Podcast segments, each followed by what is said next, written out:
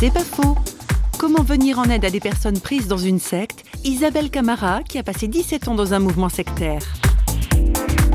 Moi, une fois, je me rappellerai toujours, une personne m'a parlé avec simplement de l'humanité et du désintéressement. Et je pense que si les proches arrivent à s'adresser à la personne qui est dans ce mouvement sectaire, essayer par un amour véritable et désintéressé de parler à la partie qui est très très enfouie. Nous accueillir quand on est pris là-dedans, c'est difficile parce qu'on est, insaisissable, on, on a une doctrine bétonnée et puis on est odieux. Il faut essayer d'aller au-delà et de se dire que la personne n'est pas que ça. Qu'il y a une petite partie en elle qui est très enfouie et bien cachée. Et c'est à cette partie-là qu'il faudrait lui dire, mais tu sais, on pense à toi et tu peux compter sur nous. Ou je, je sais pas, mais de montrer des sentiments humains très simples, très vrais. C'est pas faux, vous a été proposé par Parole.fm.